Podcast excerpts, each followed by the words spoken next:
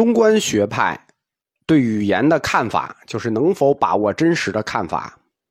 禅宗的石头系历代宗师其实一直有所批评，因为石头宗是非常重视华严经的。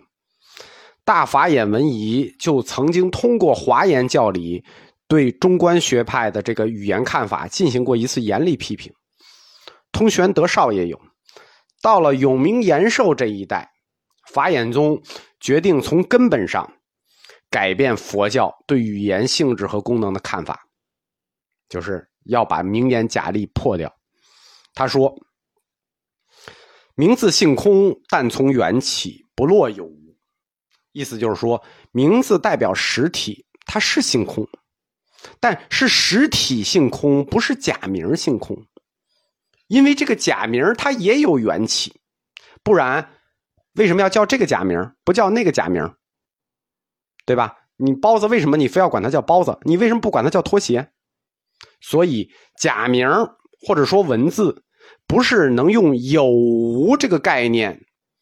空性这个概念来定义的语言本身，或者是无意义的，但是在特定条件下，它并不是完全没有意义，或者说不代表食物。比如说，好吃的给你，你就吃饱了。我说这句话，把好吃的，把牛肉给你，你就吃饱了。我单纯这个语言。那它是个假名，它是无意义的。但是如果把把这个牛肉这个好吃的真给你吃了，你真的吃了，那还是空吗？对吧？认识论转成方法论了，语言无意义，但这个语言对应的行为它是有意义的。空不空？你的肚子还没有点儿 B number 吗？有名延寿进一步的说，如果名字是假名没有用。那么它就不能来解释法体，对吧？那么随便什么词儿就都可以是法体，就是既然没有东西能解释法体，那意味着所有的词都可以是法体。为什么这么说呢？因为如果所有的假名都不能来定义 A，根据中观理两边的逻辑，中观是要理两边嘛？都是就都不是，所以所有的假名也都可以是 A，意思是说，如果所有的假名都不能描述 A，那所有的假名也就都可以描述 A，因为都不是，所以都是，这不就是中观的理两边逻辑吗？这不就扯了吗？永明延寿他并没有真正的解决，虽然他提出了这一系列的矛盾，他没有真正的解决语言和真实名与义的问题。他只是隐约感觉到了这个假名和实有之间的冲突，中观学派提出的这个冲突是有逻辑问题的。我在这个佛教哲学课里头专门讲过一课，中观学派的名言假例叫语言学上的大粪坑，它是一个语言学上的粪坑。今年因为宗净土宗史和这个禅宗史都带着哲学。其实禅宗的哲学啊，它是可以拆分成一门独立的禅宗哲学讲的，但是在佛教哲学四派里，它是无法独立成宗的，他自己就是一门大课禅宗哲学。所以呢，我们就跟着每一个大师的历史人物来讲，每个人有每个人的哲学思想。我们正好碰到了永明延寿来讨论中观学派这个语言问题。就是他感到了冲突，他提出来这里的冲突。既然所有的名言都不能描述这个真理，那么意味着所有的名言都又可以成为这个法体。他认为这里冲突了，我就跟着永明延寿老师来补充一下我哲学课那个论题，就是名言假例是语言学的大粪坑问题。中文它是一种原始语言，它本身是有很多歧义的，多义字、多义词，我们就不说了。即使是一句话，它也可能会有歧义。什么意思？比如说“终止办理某某某许可证”这句话，你理解一下，“终止办理某某某许可证”是以后不办了，以前办的还能用，现在终止办理了，以前的能用，以后不办了，还是说这个许可证以后就没用了，废止某某某许可证了，以后就没有这个许可证制度了？所以。终止办理某某某许可证，这一句话都可能产生歧义，这就是我们中文的特点。而佛教呢，佛教在阴明学出现以前，就是陈那法称大师出现以前，它本身的逻辑认识观呢，它本身的认识观是一种非逻辑性认识观。阴明学以后，它出现了逻辑性认识观，但在阴明学之前，我们就是中观学派的早期，那是非逻辑性认识观。中观学派的这种认识观，它实际和西哲的逻辑学是冲突的。西哲里有一种东西叫排中律，哲学里有一个概念叫排中律，就是一个东西，它要不然是 A，要不然不是 A，没有其他，这叫排中律，要不然是，要不然不是。但佛教否认这种逻辑，佛教说还有一种逻辑，叫做又是 A 又不是 A。那这是西哲的一个基础逻辑学基础概念排中律，要不然是，要不然不是。佛教不承认，可能是也可能不是。那你这样就没法玩了，对吧？因为排中律它是西哲逻辑学的基本定律啊，所以我们只能说佛教哲学体系是一种东方哲学体系，或者说它自带了东方逻辑学的东方体系。非常巧的是，印度这种。自带的印度式逻辑学的认知方式和我们中国的语言非常的契合，哎，就是我们两国的文化在这点上非常的契合，就共振了。所以在佛教逻辑体系里头，就是我们用西哲的话讲啊，语言定义与物自体之间的问题，这这两个概念叫语言定义与物自体之间的问题。物自体是康德哲学的一个概念啊。佛教的话说，就是名言与法体之间的问题，那这讨论不清了，因为我们的逻辑学基础定律不一样。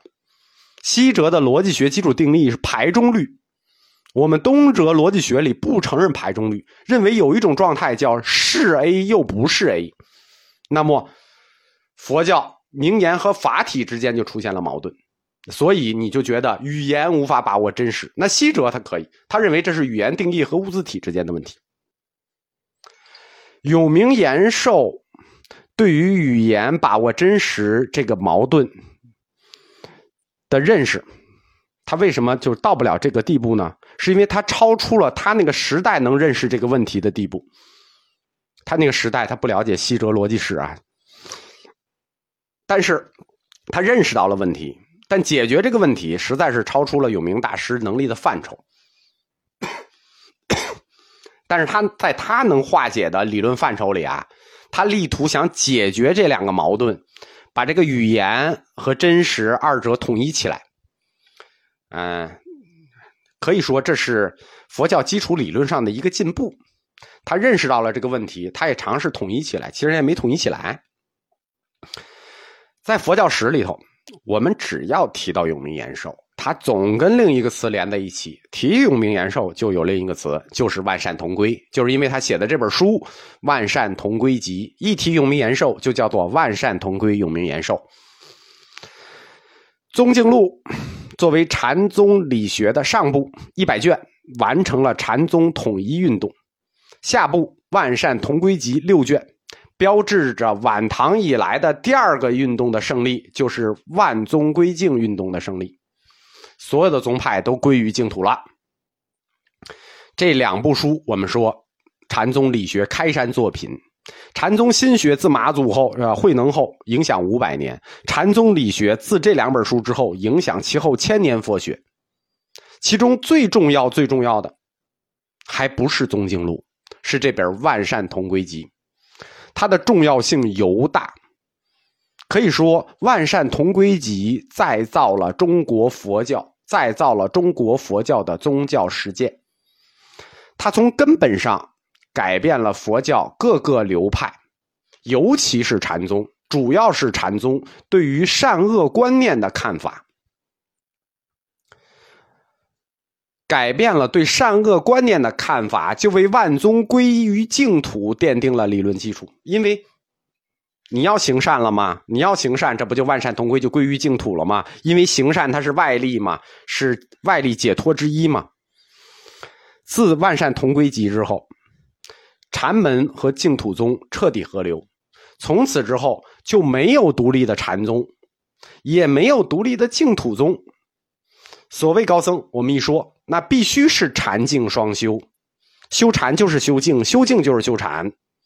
从佛教史的角度来讲，也是在这个点上，万善同归集一出，净土宗和禅宗史就都不存在了，不单独存在了，就此汇合。我们讨论完这个禅宗十宗罪、万善同归集，改造了这个善禅宗善恶莫思的观念。我们翻回头来看一下这个非常诡异的哲学命题，就是这个善恶莫思。不问善恶，站在任何时代的道德和伦理角度来看这个问题，你们觉得奇怪吗？禅宗怎么会有这么奇怪的一个根本教理“莫思善恶”？很多年前，我第一次接触这个命题的时候，就充满疑惑，对吧？佛门大德为什么莫思善恶呢？莫思善恶又是禅宗一切教义中最重要的教义。禅宗说：“不有意作恶，也不留善于心，只是求得心理宁静，免除烦恼。”我们在去年禅宗五大宗师里头讲过一个永嘉玄诀，永嘉玄诀就说要安耐毁誉，八风不动，不思善恶，要到什么地步呢？要到八风不动的地步。这是非常奇怪的。即使作为哲学的佛教，禅宗为什么会提出来莫思善恶这么一个根本教义呢？只有用大佛学史观来拆解，我们才可以得到这个命题提出来的正确答案。特定的哲学命题一定有其特定的历史时代和历史原因。莫思善恶。善恶莫思，不问是非，这个教义其实跟禅宗这个宗派的产生是有直接关系的。就这个教义啊，跟这个宗派产生都是直接挂钩的。我们回想一下，我们禅宗史讲到现在的课，前六祖的出身说得清吗？对吧？从二祖慧可开始，四祖道信，五祖弘忍，六祖慧能，对吧？包括慧能那些身世。多少都有点诡异吧？我们在讲禅宗前面的大师里，有多少个大师说不知道身世？就像那个临济一玄似的，不知道身世，不知道身世的禅宗大师，自中唐以来实在太多。禅宗丛林历来都是藏藏龙卧虎之地，佛门龙象诸大禅师。他们大多有一段不愿意告诉人或者不可以告诉别人的往事。我们看这个敬重宝堂系的这个禅师，呃，南禅宗的禅师，很多禅宗大师成名之前，有人是军人，有人甚至是叛军，有人是流民，有人是犯了罪的人，有人是反贼。禅宗它起于什么？它起于流民啊，它产生就是起于流民，并且兴于乱世。这个宗派起于流民，兴于乱世，危险无处不在。我们说多少禅宗大德在进入禅宗之前都是有不可告人的往事的，很多人不过是在乱世里头寻找一个容身之所而已，禅宗不过是他们去找的容身之所。禅众之中，流民流僧混杂，六祖慧能尚且隐姓埋名多年。为什么要隐姓埋名？虎无伤人意，人有猎虎心，自求多福呗。因此，不问是非，不谈善恶，互相疏离的这种禅僧关系，实际是禅僧或者说禅宗的这些人在乱世里自我保护的一种措施。互相不打听对方的过去，不问对方干的事是对是错。用我们现在的话说，叫不要踏到对方的敏感区域里头去。是非对错都是他的事儿，乱世里头先活下来，先保住自己。这就是禅宗的善恶莫思，不问是非这一根本教义的来源，对吧？善恶莫思，还你本来面目吧。禅宗所谓的求大菩提，得大自在，追求的自由自在，是有非常正面的意义在精神上。但是，如果在他那个时代看，我们说我们不要用今天的时代看，说他追求自由啊，这个好像他全部是这个自由主义者啊，全是卢梭呀、哈耶克这种人教出来的，其实不是。他们很大程度上是政治冷漠主义的一种表现，是乱世里对这个世界的绝望，什么也不想参与，什么也不想问，什么也不想知道。但是禅宗这种态度是违背了大乘佛教的根本精神的，是违背了大乘佛教的基本教理的。大乘佛教讲众生作法，众生只是我们这个渡到彼岸的法。解脱这件事情，成佛这件事情，你不可能单崩做，只能在与众生的互动中完成。这个世界，你就修你自己的个业，不修这个世界的共业，你就解脱了。你没有释迦牟尼他老人家那个能力，说我涅槃了就不再回来了，你是肯定要轮回的，而且你轮回。你还会生在那个你不曾经为众业努力过的北朝鲜或者委内瑞拉。永明延寿，他集中火力在这个《万善同归集》里头，对禅宗的这种个人超脱主义做了严厉批判。我们说，他第一个理论任务是禅净合流，第二个理论任务就是批判禅宗的这种个人超脱主义、个人解脱主义。我们说过啊，净土宗大师都是对这个世界充满热忱的人。永明延寿老师也一样，他对禅宗所有角度的批判，都可以归结为这一类个人解脱的态度的批判。永明延寿他第一个明确的提出来，大乘精神的终极是什么？是无畏精神。所谓慈悲众生。就是要施一切众生以无畏。